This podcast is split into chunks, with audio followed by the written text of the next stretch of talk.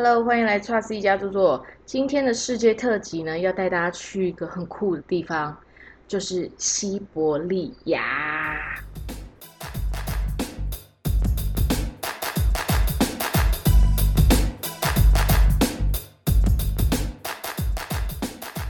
想到西伯利亚，你会想到什么？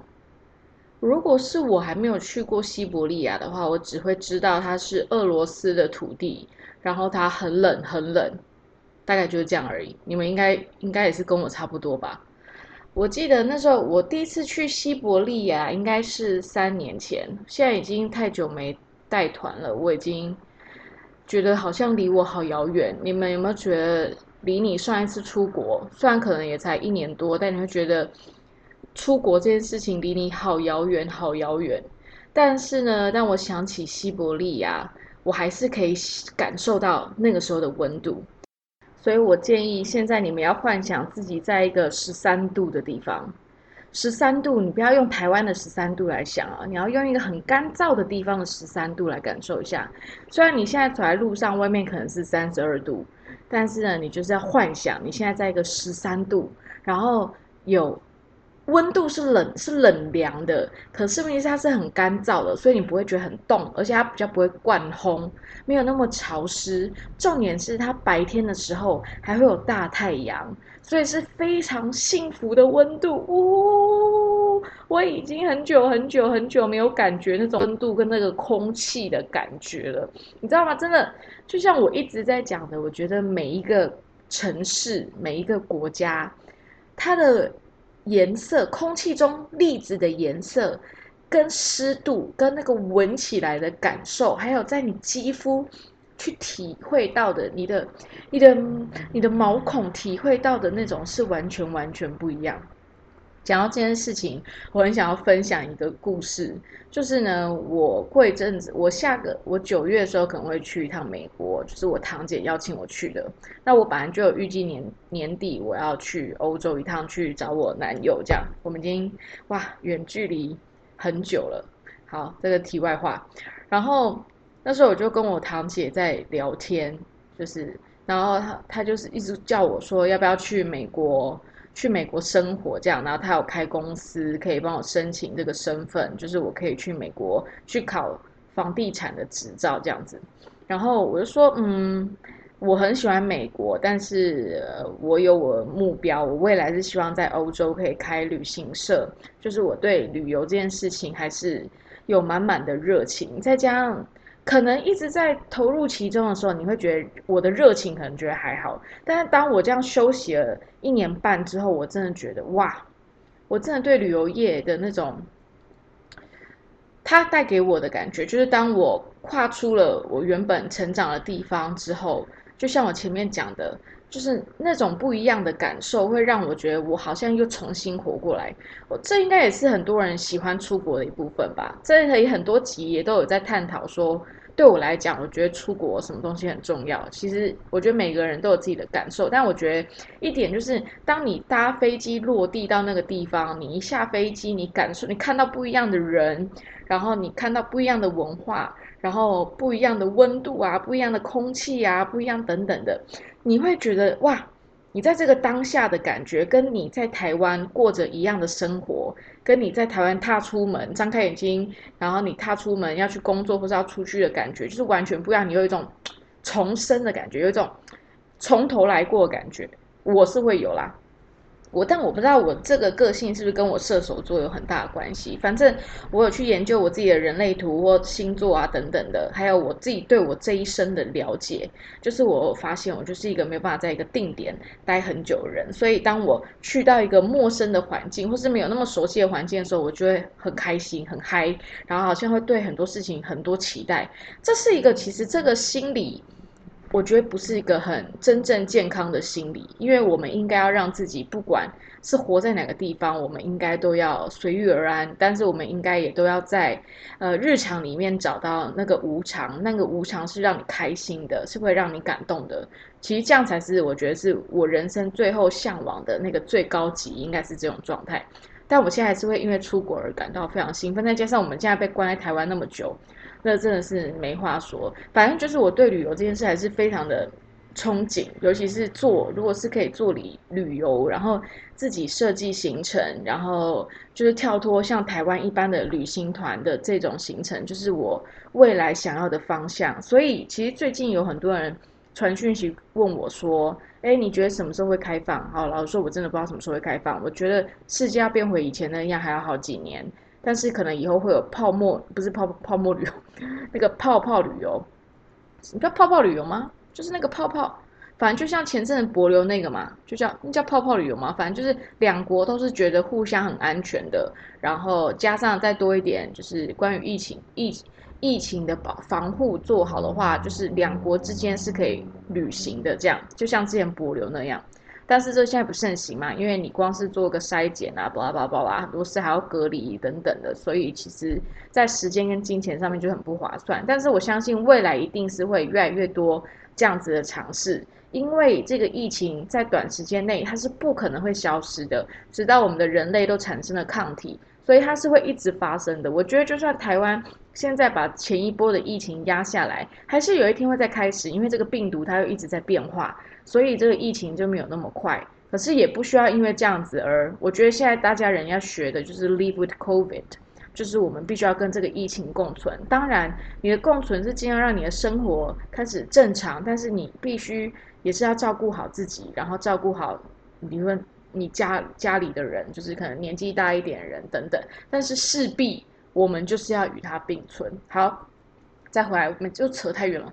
就是，我就跟我堂姐讲，我说我未来还是要去做旅游的啦。就是我目标还是在欧洲。为什么在欧洲？一就是我可能跟我男友在一起，可能办一个，可能结婚签又或者是伴侣签等等都有可能。然后我会在欧洲，是因为欧我除了可以做欧洲的旅游呢，我也可以做非洲的旅游，因为两个大地非常的近，所以很方便。然后我一定会做这个，但是我堂姐还在跟我讲，我是不知道她身边是有什么奇怪的人啦。但是她讲这个理论，她讲的说未来旅游是不会再回来的，是不可能回来，不会像以前那样子，大家不会都会那么想出去的。然后我说为什么你这么说？她说现在科技会慢慢发展出，你只要人在家，你可能戴上一个类似可能一种眼镜。然后你就可以跟你的朋友，不管你的朋友有没有在跟你在同一个地方，他就算然后他他人在美国，然后你朋友在台湾，你们可以约好，可能登录一个账号，然后就可以一起去那个国家旅游这样子。然后我就说你在说什么？就是看从那个眼镜，你可以踏入那个像那种 Google Map 感觉，就是 Google Map，反正就是你可以进去 Google Map，不是可以放大，然后可以几乎是三百六十度这样子旋转。然后你可以看那边的东西，这样。然后我心里想说：“一些公差熊怎么可能啊？别闹了。”然后他说：“我说你不去那个地方，你就是没有办法看到那边的人，你没办法跟那边的人互动，你没有办法闻到那边的空气，你没办法碰到那边的土，这完全是两回事，好吧？这个你就是完全你没办法说得动我这样子。”然后我堂姐就说：“嗯，空气就是一个我很不会想要出国的原因。”我说 OK，但是我只能说这个世界上什么人都有，就是真的不会是因为是亲戚，就觉得就是跟跟我都是同次元的。但我相信真的喜欢旅游的人，绝对也会跟我一样不支持这个论点。不管外科技再怎么发达，一定都是人要到那个地方，你要去感受那边，不然的话，现在大家看 Discovery 去就可以去肯亚。就算肯雅旅行了吗？你看个艾米丽的异想世界，你就觉得你人在巴黎了吗？就是这个歪理，我不信。好，然后再回来，然后讲哦，前面就是一大堆，就是我又怎么扯到那边去了？但是我就是觉得这件事实在是太扯了。我相信你们应该没有人会认同我姐说的话的。如果你会认同她说的话的话，你应该不会听到现在。对，好，那我们再回来西伯利亚。西伯利亚呢，它真的很神秘。因为呢，西伯利亚的旅游呢，其实这几年才慢慢在台湾开始，呃，有很多人去。但其实就我为了要准备这个，因为我虽然去过嘛，但是还是有很多东西。因为我们人去过，就算我已经去了四次，可是视角还是会不一样，所以我还是会准。而且我说我记性很差，我除了看我以前的照片，看能不能唤醒我自己的一些回忆以外，我还是要做一些功课。那西伯利亚呢？我现在用就是如果用中文去查的话，就是除了有很多一样我讲，就是那种农场的文章，就是一些假文章，就是假文章，几乎这里都是中国的文章，对不对？对，大部分对西伯利亚的叙述呢，其实真的没有很多。那西伯利亚呢，其实开始很有名的历史，应该就是从十八世纪之后，就是沙皇时期，然后到这个苏联时期，他们会流放犯人、流放罪人，就是流放。就是那些人，他们把他们赶去西伯利亚。但其实呢，西伯利亚呢，它到底是怎么样发展成的？西伯利亚它的土地有多大？是台湾的三百五十五倍大。台湾的三百五十五倍大。那俄罗斯呢？大家都知道是世界上最大的一个国家。但是呢，俄罗斯它分布，因为它非常非常大。它呢，左边呢是靠欧洲区域，就是我们知道的莫斯科、圣彼得堡这个地方。但西伯利亚呢，算是亚洲区。这个亚洲区的部分就占了整个俄罗斯国土的四分之三，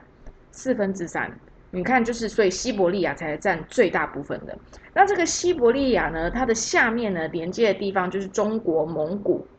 还有朝鲜，所以呢，它这个西伯利亚呢，跟中国还有蒙古的历史呢，其实是也有息息相关的。也就是呢，你可以网络上，你如果打西伯利亚，你也会看到很多中国的网站会写说，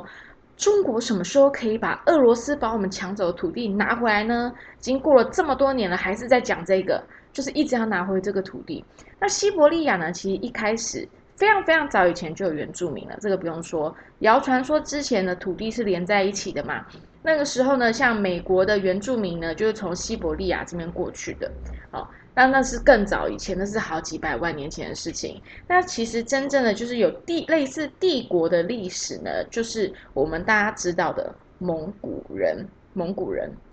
以前呢，蒙古西伯利亚那边呢有很多蒙古人，但其实蒙古人呢，他也不是只是同一种，就是那边有非常多的游牧民族，那其中一支就是蒙古人，还有很多，也就是我们念的历史里面有没有听过匈奴？匈奴呢也是住在西伯利亚这一区的，现在的西伯利亚这一区，其实它有非常多的游牧民族，但是呢，大家知道蒙古呢从十三世纪超大崛起之后，它征战到哪里？他征战到了俄罗斯这边，征战到了欧洲这边，所以才有历史上说过的黄祸。那要听蒙古这一集的话呢，可以去听我之前世界特辑有讲过的蒙古。好，那蒙古呢，以前就是在西伯利亚这一区，然后有一直到中国这边嘛，所以大家才知道现在有所谓的外蒙古跟所谓的内蒙古哈。因为蒙古人呢，其实去了很远的地方，他们分布很多，从西伯利亚往上，再从西伯利利亚就面对西伯利亚往左。哦，都有蒙古人在这其中，但是呢，后来蒙古人从十五世纪之后呢，开始落下，因为呢，他们开始各分东西，就变很多的小国，本来是大帝国，后来变很多小小的，呃，邦啊等等的，就是因为分崩离析了嘛。所以这时候呢，俄罗斯出现了一个人，在这个俄罗斯出现这个人，就应该也有很多喜欢历史的人听过他，叫做伊凡四世。伊凡四世，也就是所谓的恐怖伊凡。恐怖伊凡这个人呢，他其实是十六世纪的时候的人。这个恐怖伊凡呢，他很特别哦，而且我也是查了之后我才发现，恐怖伊凡呢，他是一个混血儿。他混了什么？他混了东罗马，东罗马的血统，也就是也所以呢，从他的阿公开始，阿公娶了东罗马最后的国最后的帝王的。女儿，所以呢，这个他他的阿公叫做伊凡三世。伊凡三世呢，开始把自己任命为沙皇。沙马沙皇呢，其实就等于是罗马帝国的主的那种概念。他先把自己任命为沙皇，可是呢，他的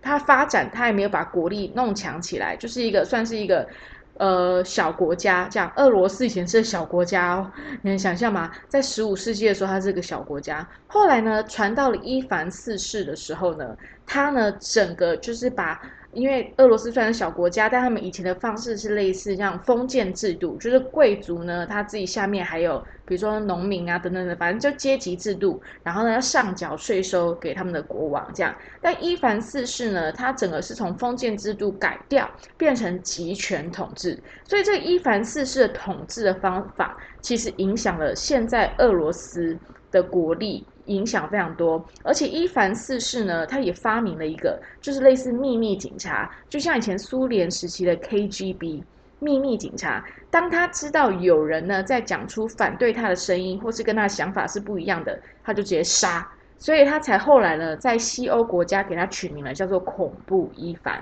是这样子的由来。那为什么他会开始要往东这边去呢？因为当你国力强了之后，你当然是想要征战很多地方，你可以得到更多的资源。有时候不是只是你为什么要那个土地？你要那个土地，其实最大目的你就是要得到资源。就是说，为什么中国很想要台湾？因为我们他得到了台湾之后，他可以得到更多的资源，更好的战略位置。所以都是这样子的。那时候呢，伊凡四世呢，他们国国力开始强盛，因为他是一个，他虽然恐怖归恐怖，但是呢，他的集权帮助了在那个时候的俄罗斯呢，得到更大的力量，然后呢，让整个国力增强。可是当你国力增强，人变多的时候，你需要更多的资源，所以他就开始往东边的西伯利亚去。当时这个时候，西伯利亚呢，还有所谓的蒙古人在那边，有各个蒙古小国在那边。他呢，就正好抓到蒙古小国也是乱七八糟的时候呢，他就想办法把这些蒙古小国都打倒。后来就慢慢的逼近，一直往东边走，一直往东边走，才到了现在的西伯利亚的一部分。后来呢，再加上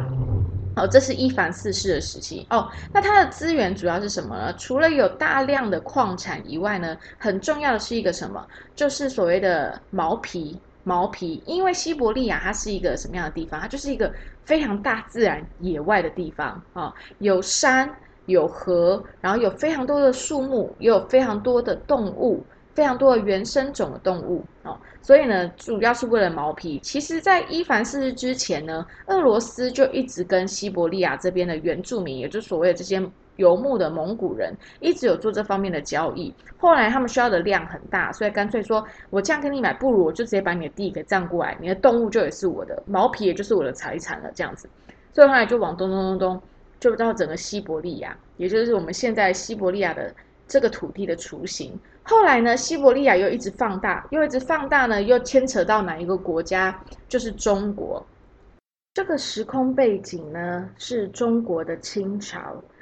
在当时呢，大概是一六五二年的时候，俄罗斯人呢就进入到黑龙江这个地方。后来呢，又开始有了那个英俄英法战争进去，就所谓的鸦片之乱进去之后呢，中国整个国力大弱，所以俄罗斯呢就都出来演一出。哎呀，你们英国、法国不要再弄中国了啦，我来调停一下。所以呢，中国人呢就只好抱着假装感恩之心，给他一个交换条件，因为他们实在是撑不下去了。所以呢，中国跟俄罗斯呢就签署了叫《尼布楚条约》，就把呢很多的土地呢签给了俄罗斯。后来呢，又因为清晚清衰败之后呢，又跟中国清政府签订了。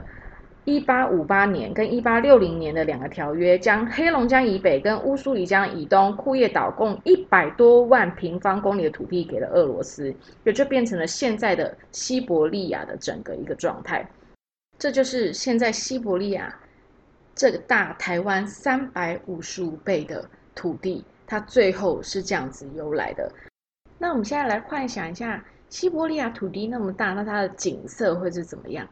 它呢，土地非常大，还有非常丰富的自然资源。我前面有讲，它有山，有河，然后呢，已经非常多的森林面积。讲到这个，现在呢，西伯利亚呢正在大火。这个夏天，其实除了西伯利亚呢，土耳其的森林也是大火。因为呢，现在的夏天呢都非常的热，像土耳其今年夏天到了四十九度，然后。因为很热，然后又非常的干燥，所以又引起了森林大火。就是这其实是我们都要关注的一件事情，就是我们必须要知道的一件事情。好，虽然呢，我们的整个温度的上升呢，跟我们吹冷气这件事情没有直接关系，因为其实呢，之所以二氧化碳呢变多，是因为呢畜牧业的关系，畜牧业养的这些动物排放的屁。的二氧化碳呢，实在因为现在大部分我们吃的、我们的饮食之所以重要，所以增加了畜牧的重要性跟多，所以造成了这个温度的提升。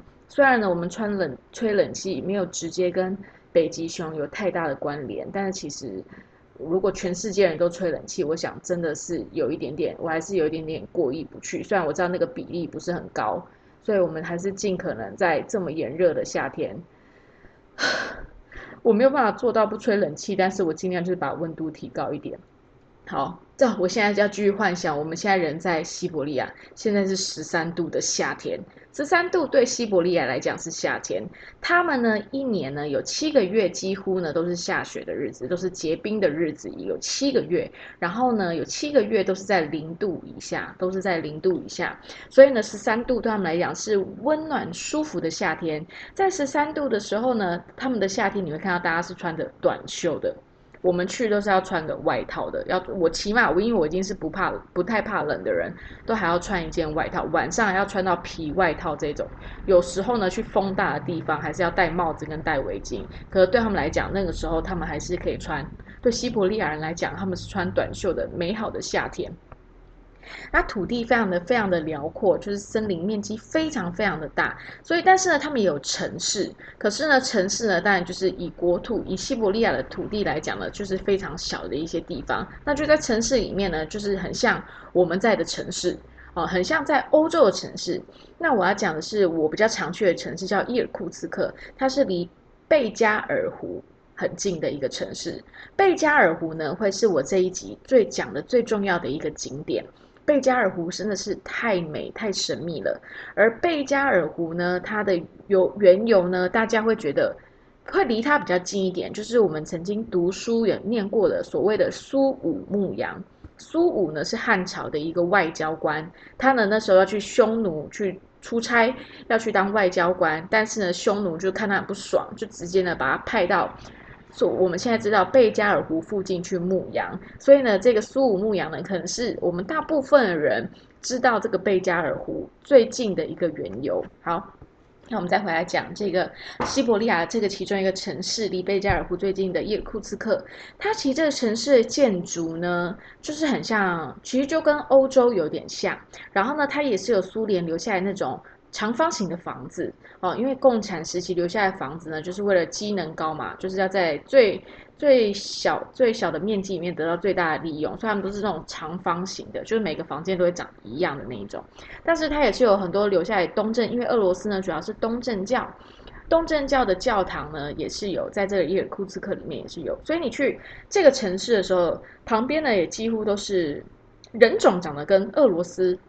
跟莫斯科那边不一样，跟欧洲部那边有一点点不一样，为什么呢？因为我刚刚有讲，以前西伯利亚这边的原住民是什么人？就是类似，就是蒙古人。那他们呢，这有蒙古人以及俄罗斯这边过来的人，所谓的斯拉夫人。所以其实呢，他们长得都有点东西混血，但是呢，就是一样有很多是呃金头发的，但是比较没有蓝眼睛，可能就是咖啡色眼睛，所以他是混血的。这边人大部分都是混血的。但是呢，你也是，但是你还是会觉得是偏欧洲的感觉一点点偏，因为可能欧洲的基因也很强吧，啊，然后呢，所以这边人种就是真跟欧洲那边不太一样，但是建筑呢跟文化是有点类似的。就是一样有吸收到俄罗斯这边文化的影响，但是呢，有讲，因为它是属于在亚洲这边，它离中国也很近，然后离以前又有蒙古人在这边，所以呢，它的文化又是融合的，所以你就是在欧洲文化之中，你就可以可以感觉到我们稍微熟悉一点的亚洲文化在这边。那城市呢，很就也很漂亮，但都非常的小。非常的小，你比不上欧洲那些城市，因为欧洲其实已经很多城市已经很小了，它就是这种城市会比它再更小一点。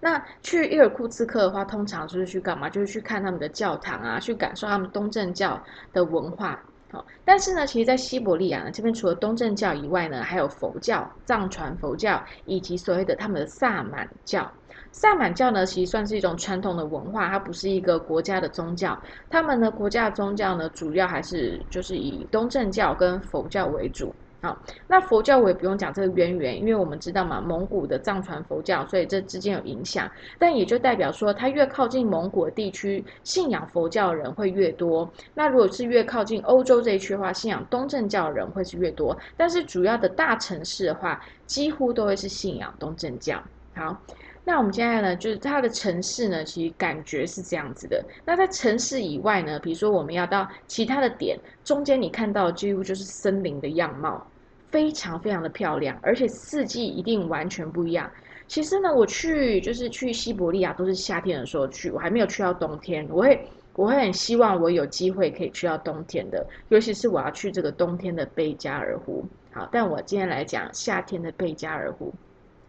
那我之所以我可以感觉到它四季一定是不一样的风情，是因为我去虽然几乎都是夏天，但有时候可能就是靠近呃他们的秋天，嗯，他们的秋天可能他们的秋天可能是对我来讲是算秋天，但对他们来讲还算夏天。可是我可以看到植物，就是呃就是比如说初夏的时候去跟末夏的时候去，整个森林的颜色真的是完全不一样，就是很有层次。就是夏末的时候，就是到秋天的颜色嘛。就是有橘红色，然后绿有绿有橘红色。那初夏的时候就是非常，呃，非常绿意盎然，但是还真的只有十三度这样。好，然后去要如果要去贝加尔湖呢，就基本上这就是台湾去西伯利亚一定会去的地方，就是这个贝加尔湖。主要这个就是重点，那一定会去这个伊尔库茨克这个城市住一晚。那贝加尔湖呢，都会是在西伯利亚真是重点的行程。贝加尔湖，你不要听它只是一个湖，有什么好重点的？也不是只因为苏武牧羊它就变重点，OK？好，因为我们也不知道苏武牧羊。其实我有遇过导游，他有说他觉得苏武牧羊的地方不是贝加尔湖，但是呢，又有非常多的资料去举举举举证说苏武牧羊确实在贝加尔湖这个地方。OK，这个我们就真的不知道，因为我觉得。就像我们讲的，历史有很多东西，我们真的不在那个当下，你真的没有办法百分百确定它事情的真相到底是怎么样。好，那这个贝加尔湖呢？为什么它这么屌？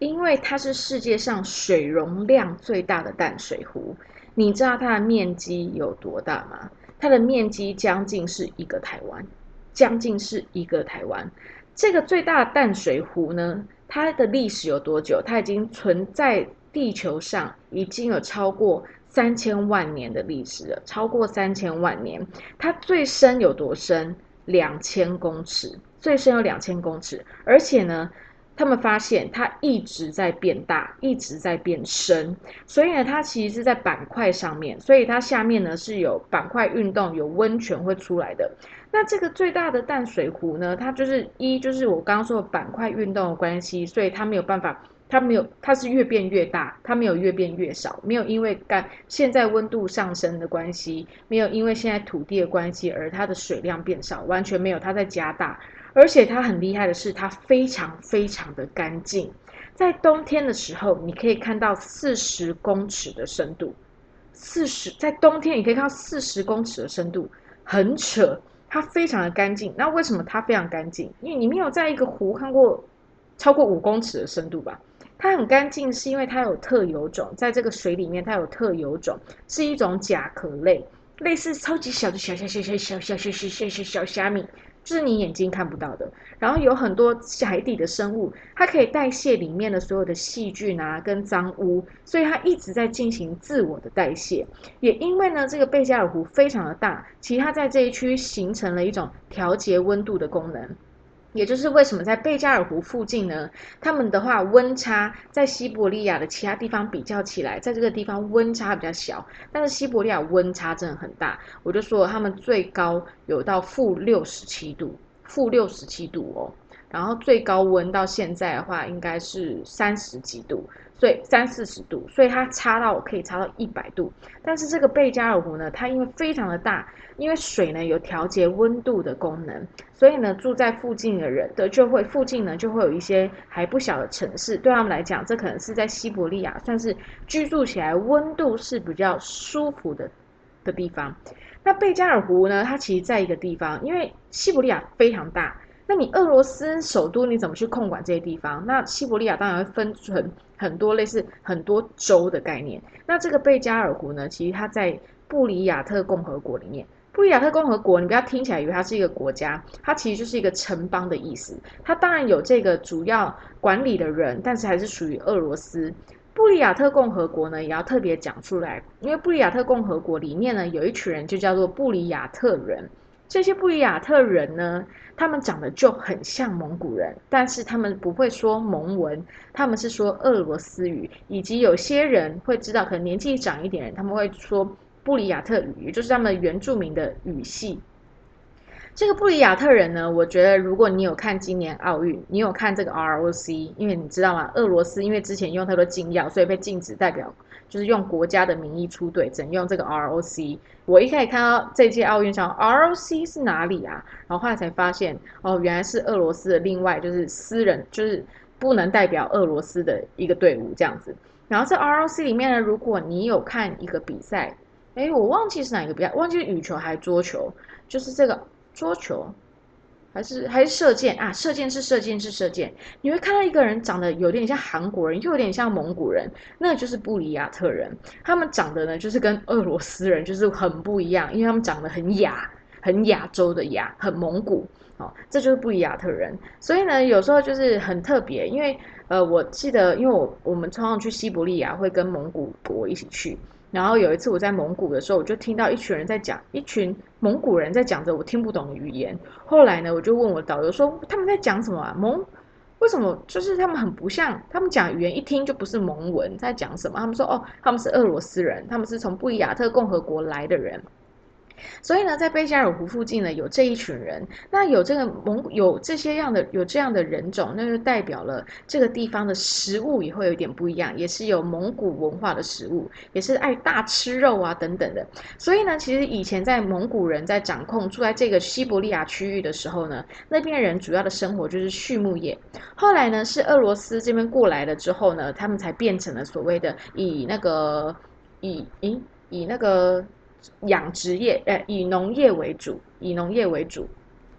所以原本是畜牧业，然后后来变成农业为主，因为游牧民族版就是畜，主要是畜牧业，或者就是放养啊，放养动物这些，所以才有说苏武牧羊。其实因为那时候大家都是畜牧业，所以匈奴他们是畜牧业，所以苏武他派苏武在那边牧羊这样子。然后呢，所以在布里亚特居住的这地方附近，在湖边呢，有养很多山羊啊、骆驼啊、牛啊跟绵羊等等的。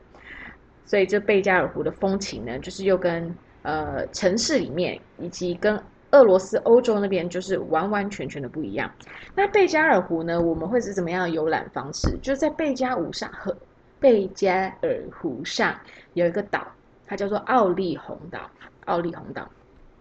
通常呢，行程都会去奥利洪岛上，然后呢，我们公司的行程都会去住，呃，住两天哦。奥利洪岛真的很很棒，它呢就是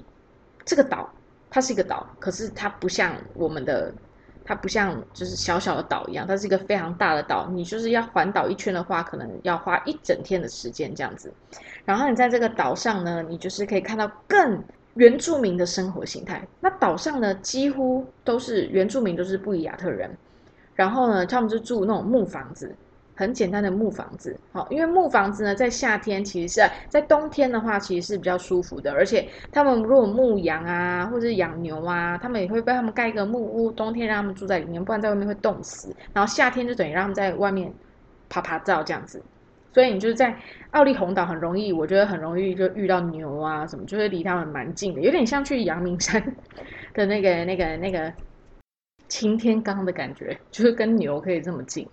那奥利洪岛我刚刚讲说，就是你会在你会你这样开车开开开，你就会看到很多的木屋。那当然木屋越多聚集，代表越是那边热闹的地方嘛。但是其实木屋的数量也没有很多，就是只有可能靠近观光客，可能盖给观光客的一些民宿啊，它那边是没有饭店的。其实就是它没有，它除了木造建筑以外，它没有那种石造建筑，因为它资源的关系，所以他们不会木头非常多，他们不没有水泥那些来盖房子，非常非常少。可是也就是因为这样子，它没有什么大饭店，你才可以看到就是很原生的感觉。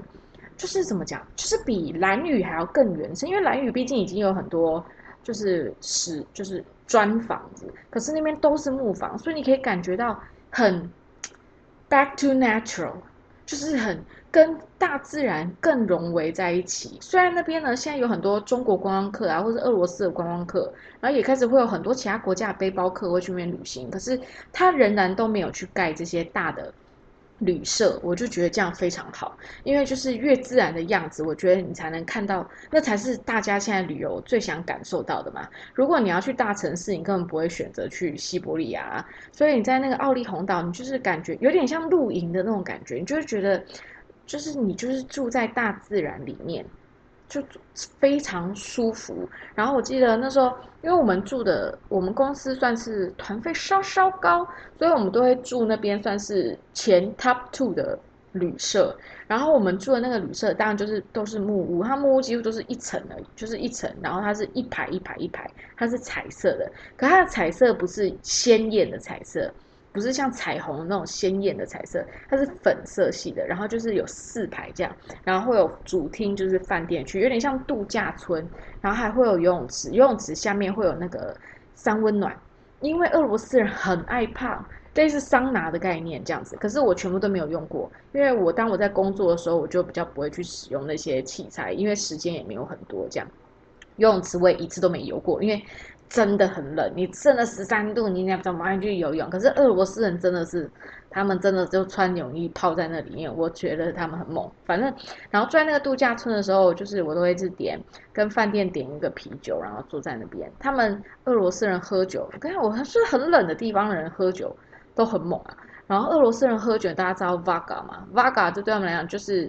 好像水一样，然后我没办法喝那个，我就是都会点他们的啤酒，我已经忘记什么牌子了。然后我就坐在可能就是主栋，就是拉比那栋跟餐厅那栋的外面，然后看着泳池，前面是泳池，然后再往后望就是贝加尔湖，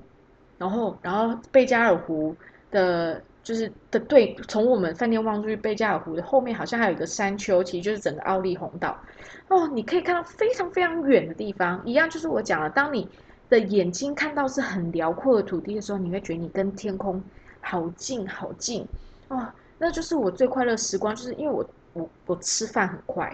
我自己私生活吃饭也很快，可是我觉得应该也跟当领队有点关系，就是。我在工作的时候，我吃饭会更快。为什么？因为我想要赶快脱离我的客人。就如果是吃自助餐，我就会吃很快。我想要赶快找到自己的 me time 这样子。你知道，当领队 me time 很重要。你知道，这是你唯一可以真的松懈下来、放松一下下，真的感受这片土地的时候。哦，我真的，我最想起奥利洪岛，我最会记得，因为那是我必要做的行程，就是坐在。户外的椅子，然后点一杯啤酒，然后呢，服务生都是那个那个布里亚特人这样子，然后但是是宫北纯家这样，然后但重点不重要，也不会太跟他们闲聊，然后看着泳池的蓝，然后再往后眺望是土的那种草地的草地的颜色，草的颜色，然后再往后看是贝加尔湖的那个蓝，那个水蓝，然后再往后看就是。整个奥利红岛另外一端的那个山坡，然后那个山坡呢，它是没有种植物的，就是我的那个景色，它山坡上是没有植物的，一样是那种土绿土绿的颜色。然后后面有云，但是你再往那个山坡的顶端看去，有时候还会看到雪，因为他们高的地方其实还是很冷，还会看到一点雪啊。然后我们住的房间呢，通常都会是在海景第一排。湖景第一排，然后就是你拉开，它房间就是木房嘛，很简单，一个就是两张床的房间，然后有一个洗澡的地方，然后你知道他们水电也很刻苦啊，但他们水可能就是贝加尔湖的水，然后电的话也是要这样特别从就是自己接来的接电这样子，每个饭店有自己的发电机这样接来，就是很困难，可是房间什么都很温馨，然后就房间会有个大窗对湖的就有大窗户。就是一个，也没有不是落地窗的落地窗的一半这样子，然后你就拉开那个窗帘，就从房间就可以直接看到贝加尔湖跟那个山坡的景色，很漂亮，然后很平静，真的很平静，就是我真的很难叙述，大概可能就是要像台湾上山露营的那一种感觉，但也不一样。很难形容，真的觉得如果有机会去西伯利亚、去贝加尔湖的人，你一定要去奥利洪岛住。你看到那个景色，你就是深深烙印，那个画面就烙印在你的身体的细胞里面。就是我这个记性那么差，我其实常常记会忘记很多很开心的事或者不开心的事情，但是我真的忘不掉我跟那片土地。被他们的大自然的景色感动的那一刻，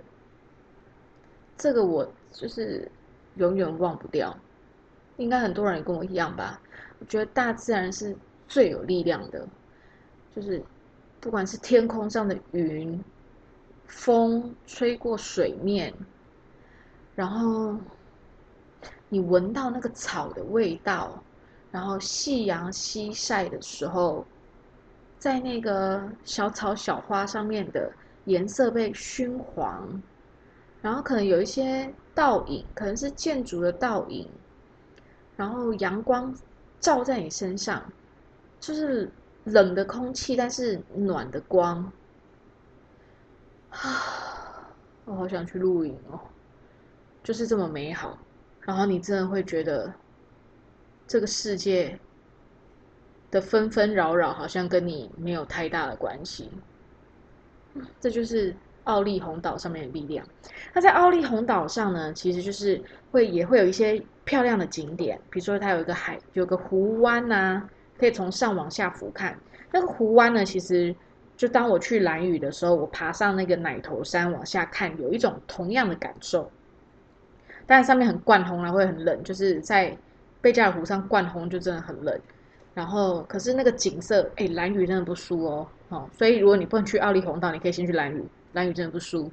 然后它那边的话，我觉得有一个要特别分享，就是在奥利红岛上，或者是在呃西伯利亚的一些路边，你其实都可以看到萨满的旗帜，哦，不是萨满的旗帜，就是萨满的杆，就杆子上面，然后绑五颜六色的绑带，绑五颜六色的绑带。然后在奥利洪岛上呢，因为奥利洪岛以前是被萨满，就是信仰萨满的人，他们觉得奥利洪岛它有个神秘的力量，所以呢，这些萨满他们会在这边类似一个做法会的一种概念。那我在蒙古那一集其实有大概讲过萨满这个文化，因为其实萨满呢就是跟就是相信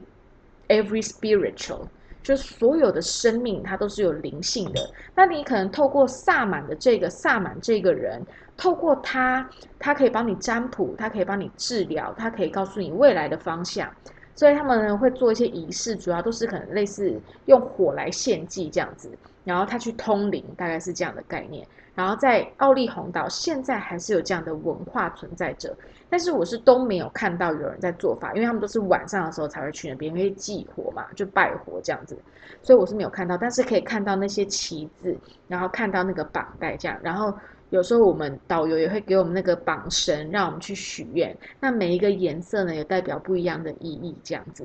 就是我会就是在奥利洪岛上呢，你可以看到跟你想象的俄罗斯真的是完全感觉不一样，也跟我们一般对于西伯利亚这种很荒凉的感觉是完全不一样的。你是可以感受到大自然，你可以感觉到所谓萨满他们相信的这种所有的生命都是有灵的。是，其实所谓的身心灵，其实我觉得萨满其实就是身心灵的一种表达的方式。哦，也是萨满其实就跟所有的，不管是古埃及啊，所有的古文明的那种信仰文化其实很像，就是我们相信所有的生命，而且我们要去尊重所有的生命，就是我们可以，我们要去崇拜这些生命，但不像我们现在活在都市生活里面，我们崇拜的是我们自己，我们崇拜的是人类。我们崇拜的是金钱，我们崇拜的所谓的有权有势，但是在以前的文明里面，我们崇拜的是这些早就比我们人类还更早就出现、更早就存在的所有有生命的东西，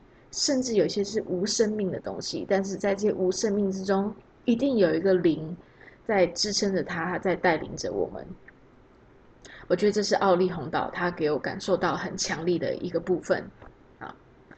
所以呢，这西伯利亚呢，它其实它土地，我讲的土地很大，你有看到城市的样子，看到大自然的样子，你可以看到以前人生活的样子，你有感觉到俄罗斯人的文化，你有感觉到以前蒙古留下来的文化，然后你也会感觉到，但你完全不会感觉到中国文化，因为他们其实隔了一段距离，其实蒙古的文化才是更多的。那在这个地方，你有欧亚并存。虽然它是在亚洲这块土地上，在他们的饮食上面呢，他们也会依赖这个贝加尔湖里面产的鱼。他们很多原生种，总共在贝加尔湖附近呢，在这一个区域里面呢，有一千七百种的动植物。但是呢，有四呃有三分之二呢，全部都是原生种，所以是很多地方找不到的。然后不管是像海豹，因为有贝加尔湖的海豹比较小只，很可爱。然后，但是我也只能在水族馆看到，我是没有亲自在那个贝加尔湖的，就是在奥利洪岛上看到是没有。然后有什么白鲑鱼啊，然后他们的欧姆鱼，欧姆鱼就属于他们的原生种的一种，就是我们去那边时候也可以吃到，就生吃欧姆鱼，但它都用盐巴腌制过。因为其实，在西伯利亚呢，因为冬天时间太长，所以他们的鱼类呢，主要都会是晒干鱼干这样子，然后再去煮，也还是很好吃。然后呢，因为很冷，所以可能他们酗酒，一直酗酒，一直喝 vodka。然后呢？就是也是有很有像蒙古的饮食方式，吃很多的肉，所以他们的畜牧业，然后吃像是肉包、羊肉包、羊肉饺，当然就是长得跟我们在台湾吃的不一样，但是概念就是一样的，就是有大口喝酒、大口吃肉的感觉，然后又依靠这个湖，也有很多的鱼可以吃，所以就是在这个地方，它是很多文化的融合。然后它是真的有别于俄罗斯，我们所想象中的欧洲俄罗斯这一块的文化，就它很有自己的特色。所以呢，如果有机会，不用在，如果你已经去了很多你很主流的那些地方，我觉得这世这世界真的很大，就真的要去去不完。这世界真的太美了。呃，我觉得你们都可以在心中这段时间，我们虽然不能出国，可是可以在你们心中去设想一下，因为没有人知道疫情发生了嘛。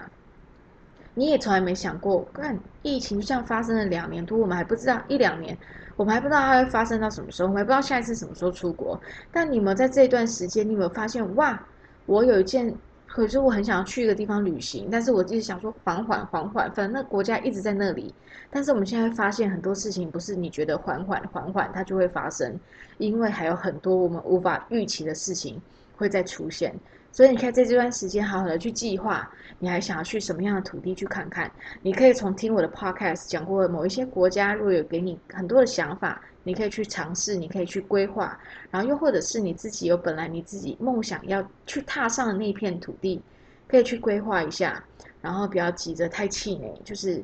我相信，只要我们一直把自己弄得很健康，然后你的心态也要很健康，我们有一天就会去实现想做的事情。但我觉得好险，就是我这个人，就是我是可以吃很惨、住很惨，但是我会是把钱拿来去自助旅行，因为我觉得旅行在我的生命中占有太重要、太重要的一部分，所以我是会愿意去。我不会因为说哦那个地方感觉很贵，然后我就觉得我不去，因为其实有钱有有钱的玩法，没有钱有没有钱的玩法。可是我觉得端看是你的心态是怎么样。就是如果你的心很大，你在的每一趟旅程，你可以得到比你想象中还要获得更多更大的东西。那西伯利亚呢？就是这我这一集要分享的，就是它是一个可能你在没去过之前，你完全不知道它会是怎么样。我也希望我的我讲的这一集的故事，会让你对它有产生不一样的情感，或者有不一样的想象，或者对它产生了好奇。嗯，我希望是这样子啊。这就是我 podcast，虽然。前几天我在我的 Instagram，呃，大家其实如果有追踪我 Instagram 朋友，我会觉得，因为我的 podcast 追踪我 Instagram 的朋友，我会觉得有一点点不好意思，因为我可能不像其他 podcaster，就是 Instagram 都会 po 很多，就是关于他讲的内容的东西，就是我的可能就是还是比较，因为我现在就没有那么爱发文，讲白一点。就是我不会分享那么多东西，但是我最近开始觉得好像可以去分享一些照片，就算我不想用打字的，但是我可以分享，而且我也会在上面问一些很多人对于我 podcast 的一些问题。那我前几天就有问说，哎，大家对于听了我的 podcast 目前最有感觉是哪个地方？就没想到摩洛哥超高票，然后我隔一天我又问说，那。你听 podcast，你最想要听到是关于这个主讲者他个人的经验感受，还是说你会更想听关于那个国家的一些历史故事？然后大部分人都选说是选择个人的经历，但是因为我自己本身喜欢听历史，因为我觉得历史其实也就是为什么这个国家它的文化会这个模样，最重要的一个部分就是没有这些历史，这个国家不会是这个样子。所以我觉得历史也是我也很想要分享的一块，也是我也很想要。哎，多多去看，有时候我会发现，哦，原来我以前不知道，哦，原来是这样子，我自己都会觉得很有趣，所以我会想要分享。那个人的经验的话，就是我就是分享我很个人的感受。然后也有一个人，他有传讯息给我，他跟我说，他也是无意间听到了我的节目，然后他很有感觉。然后，因为我自己本身不太听 podcast，我这样是不是很过分？对我自己本身其实不太听 podcast，我就是一个不看直播也不听 podcast，就是我我是一个希望我的人生不要太活在网络世界，就是我还是希望我的人生活在人跟人可以面对面的状态。所以我其实有尽量。所以我不太喜欢发文，我也不太喜欢用那些东西。当然，我还是会看网络上的新闻啊，什么什么，还是会跟人家用网络上互动。只是呢，我不是这么喜欢。可是，一段一段时间吧，我没有那么喜欢用 social media 去经营我自己。所以，你这样不认真经营自己，我一部分觉得很抱歉。但一部分就是，如果我是一个太经营我自己的人的话，我可能也不会是某一些喜欢听我 podcast 的人一样，他可以感受到我对。我真正投入过的地方的那种感受跟情感，你们懂我意思吧？然后刚还没讲完，就是我觉得听 podcast 是一个很私密的事情，就很像听音乐一样，就也很像你的，你只要听一分钟，你就会知道这个人跟你对不对频，对不对？你们应该也是吧？如果你真的是平常在听 podcast 的人。你听几分钟，你就会知道这个东西你喜不喜欢，你想不想听？这个人是不是你的同温层？其实现在真的在追踪我的人没有很多，但是我觉得我找到了一部分的同温层，然后你们愿意传讯息给我，我真的非常的开心。然后我会觉得哇，你听得懂我在说什么？因为这世界就像有的人居然会觉得你不出国，带着一个。数位的东西，你就可以出，就可以假装自己出国，就是这什么人都有，这世界上什么人都有，但是居然可以借由 podcast，我找到了我的一群小小众，然后还有人无意间听到，他也喜欢，然后跟着我带你们去游览我眼中的各个地方，就是真的一件很幸福的事情。那西伯利亚呢，就是你们真的就是换，就从我刚刚讲的这些，然后再搭配三度的温度。想象在自己在那样的时空里面，因为我都是会这样想象，我自己在不一样的时空，我才有办法花这么多时间去讲述我在那个时候的故事，才可以把我带回到那个空间里面。这样，那我觉得西伯利亚呢，它可能不会是，如果你光问我说它是不是你觉得呃人生一定要去的地方。第一个人生没有什么一定要去的地方，因为什么叫做一定要去？所谓的一定要，都是你自己内心你自己设定的就好，你自己想要的就好，就是这无关别人的感觉。它可能不会是我的前三，哦，大家应该大家都知道第一是什么吧？摩洛哥，至今依然是摩洛哥。但是这个地方它让我了解了这个世界所不一样的地方，然后不一样的人种。不一样的文化，然后当我们去到一个新的地方，我们又会被那个地方重新捏造，又成为了一个新的自己的模样。那西伯利亚呢，在这一块，它给了我很大的能量，尤其是贝加尔湖，它让我在很在很多次的旅程，或者在旅程中发现一些挫折的时候，它补足了我内心一些空缺。它绝对是不可缺少的其中一片土地。好，那西伯利亚的人呢，其实都非常友善，其实跟俄罗斯、跟欧洲俄罗斯人真的非常不一样。我觉得跟因为住的环境有关系，没有那么压迫。你也知道嘛，住在欧洲、俄罗斯那边压力比较，生活压力比较大一点。然后再加上人种的关系，所以我会觉得大家比较 chill。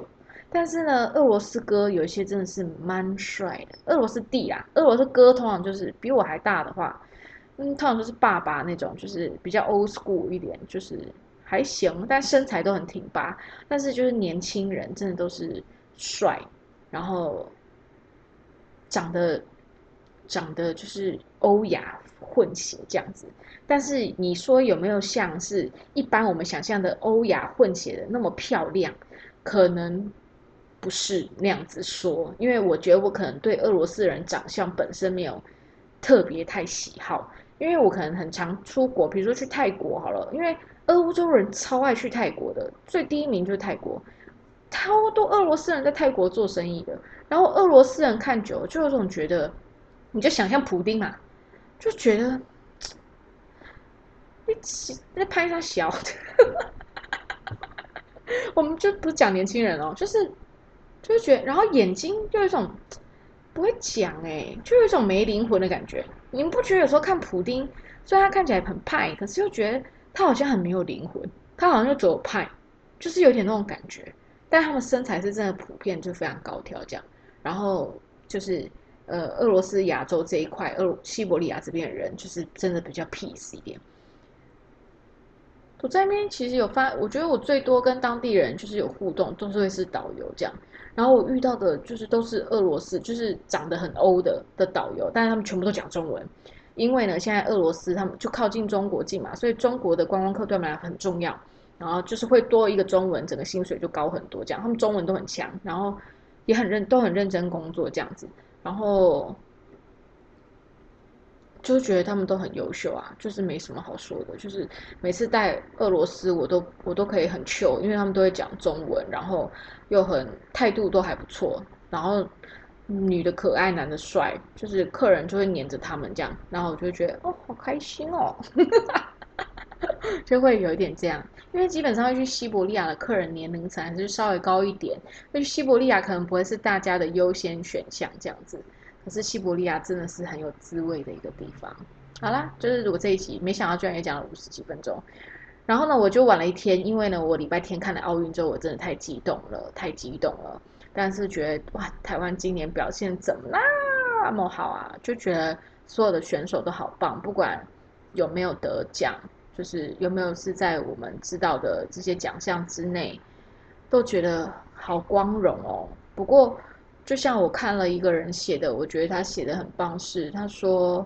我们的选手呢，如果得奖，我们沾光；他如果没有得奖，我们也为他喝彩，因为我们真的没有出什么力在他们身上。诶，我们就是这样，我就是一日球迷啊，我就是奥运球迷啊。但是 so what？我就是支持他们，我就是觉得与有荣焉，觉得好幸福哦。然后台湾在这次的里面，就是。参与度特别高，然后又让又让很多国家看到我们，就觉得很棒。然后看到了，不管是跟中国的对战啊，虽然我自己是会觉得对手是哪一国人没有很重要，当然我我也可以理解，就是有人觉得哇，我们居然可以赢中国，哎，那种感觉就很骄傲。可是我不知道，我觉得在奥运这件事情上，每一个选手，我觉得所有大家都是人，大家都是地球上的人。那我们撇开，当然在政治上面我们很气，可是我们讨厌的是共产党，我们讨厌的并不是中国人。我觉得好多中国人，除了那个“哇操”的，我觉得莫名其妙以外，觉得大家都是每一个人都是在自己的岗位，而且就是所谓的你这辈子就是做好一件事，他们就是彻底的实行，就觉得好伟大。我觉得每一个运动员，你能上奥运的都好伟大哦。你能上奥运的人，你对自己的要求。等等的，我觉得那个精神真的太了不起了，所以觉得我希望后面当然可能还会有奖项，不管有没有奖项，觉得都为他们感到喝彩。然后觉得奥运呢，其实帮我们在这段时间，前阵子你看疫苗啊，或者是国内大家吵来吵去啊，纷纷扰扰，我觉得有奥运这次。虽然之前也看衰日本居然要办奥运，后来才发现原来已经签了合同下去，如果你不办，你要赔更多的钱，所以只能硬着头皮搞下去。但日本也是拼了拼尽了全力在做这件事情。你想象一下，奥运应该是要来赚观光财的，结果完全没有观光财，还要付这么多钱。我觉得他们也是拼尽了全力，而且很多小细节是很可爱。你没有看到那个举重选手，日本的时候有日本的举重选手，然后他就是可能是有受伤，他三次都举不起来，然后最后一次他就是有点跌下去，然后日本马上拿出那个布幕把它盖起来，然后让工作人员把他带下台。我就觉得哇，就是这种小细节，你就会觉得日本也真的是仁至义尽，就是尽他们所能，也没有忘记他们这种职人的精神。总之，我觉得在这个乱世之下。所有能够努力做好自己本分跟做好自己能做的人都是伟大啊！觉得好充满正能量哦，我自己觉得很幸福。这个奥运让我有很浓烈的幸福感。虽然就是礼拜天看完有点，当下真的觉得心脏真的坏掉，大家应该都一样，可是还是得到幸福感。所以谢谢所有的选手，谢谢这一切的发生。好啦。也谢谢你们这几分这几十五十几分钟，将近一个小时的收听。虽然呢，我们在不一样的时间、不一样的空间，但谢谢你们跟我一起共享。好啦，拜拜。